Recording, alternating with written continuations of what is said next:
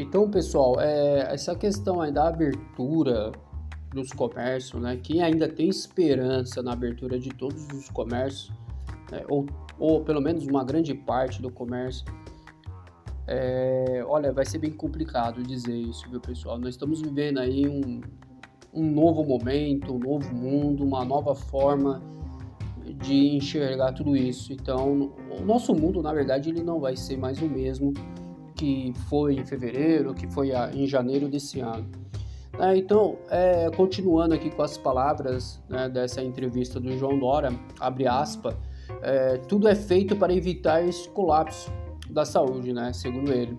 Pedimos para as pessoas ficarem em casa para não correr risco de um infectado, né, de ser um infectado pelo, pela, por essa pandemia, né?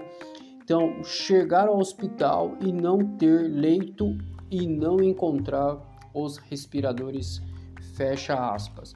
Então, assim, é, o que eles exigem mesmo, né, o que eles batem nessa tecla já faz muito tempo, essa questão de ficar em casa, isolamento social, é, manter nossas casas, mas é, muitos de nós né, muito do, nós brasileiros ainda, né, ou paulistanos, estão ainda com, com suas atividades ainda, é, né, seus trabalhos ativos, né, continua trabalhando, continua circulando, continua pegando carro, continua indo para os seus trabalhos, então fica bem complicado, né, pessoal? Fica bem complicado mesmo essa situação.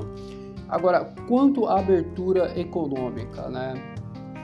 Um dos protocolos avaliados pelo comitê responsável é uma flexibilização da quarentena em regiões ou cidades a partir de fatores que permitem ou permitam determinar ou não a revisão das medidas de restrições sociais e econômicas vigentes. Né? Quer dizer que eles vão analisar os fatores, né? vendo o que está acontecendo, é, são quantas pessoas se estão infectadas, quantas pessoas, se os números não são tão elevados, mas eu acredito que seja muito difícil, pessoal, muito difícil mesmo.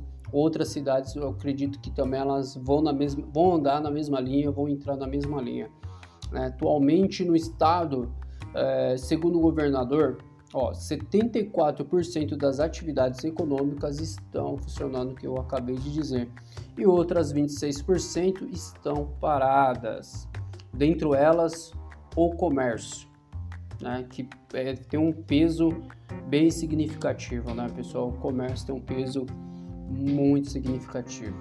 Né? Cidades e áreas que possam estar protegidas da pandemia pelas informações da ciência, ou seja, índice de infectabilidade, índice de óbitos, é, cobertura da doença, disponibilidade de leitos básicos e de UTI, se houver condições favoráveis dentro desses critérios, o Comitê da Saúde, junto com o Comitê Econômico, avaliam a possibilidade, sim, de flexibilizar medidas. Então, ou seja, então eles vão ver todos os índices, números, gráficos, vão, ver, vão analisar toda a situação, né, disponibilidade de leitos básicos, UTIs, né, então vão ver índice de óbitos, cobertura da doença, enfim, vão, vão analisar todos os fatores e aí sim tomarão uma decisão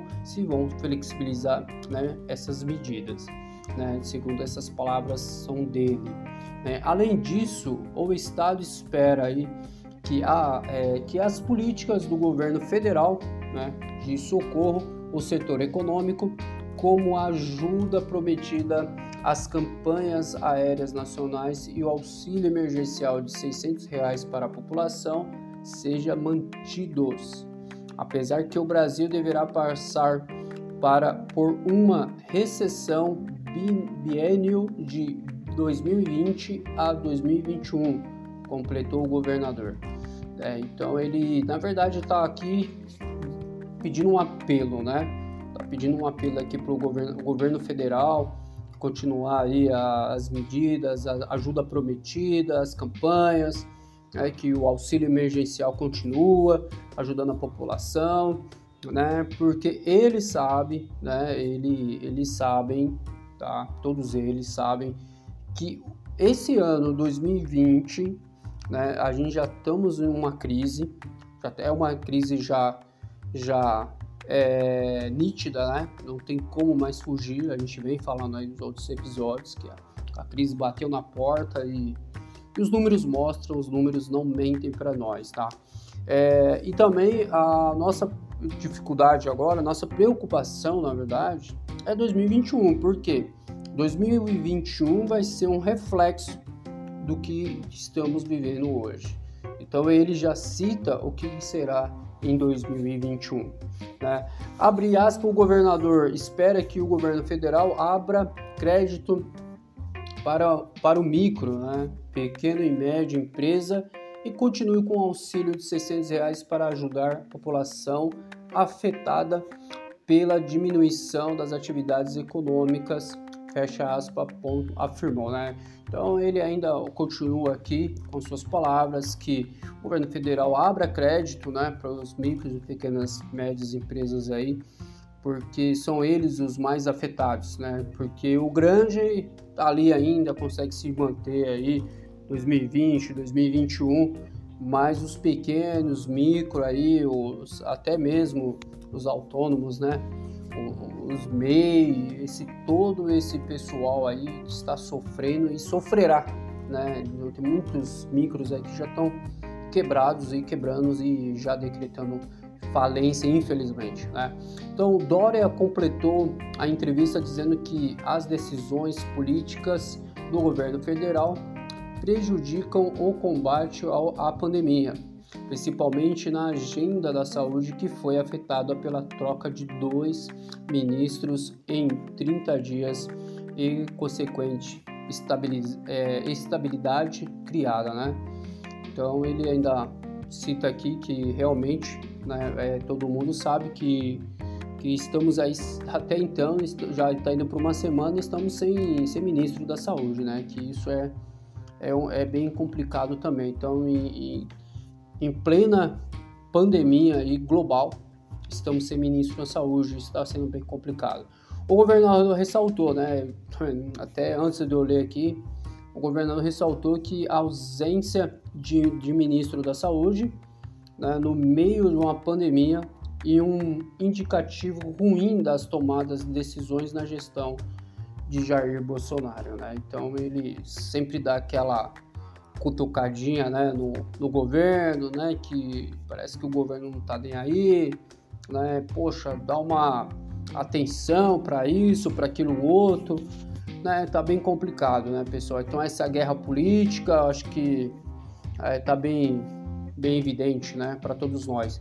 Então é isso, pessoal. Então, a, o que eu na verdade queria passar através dessa entrevista né, do, João, do João Dória, né, a Rádio Bandeirantes, que tava, tá bem evidente que a nossa quarentena ela continua, tá, pessoal? Continua, não tem, não temos aí uma data definida, pré-definida.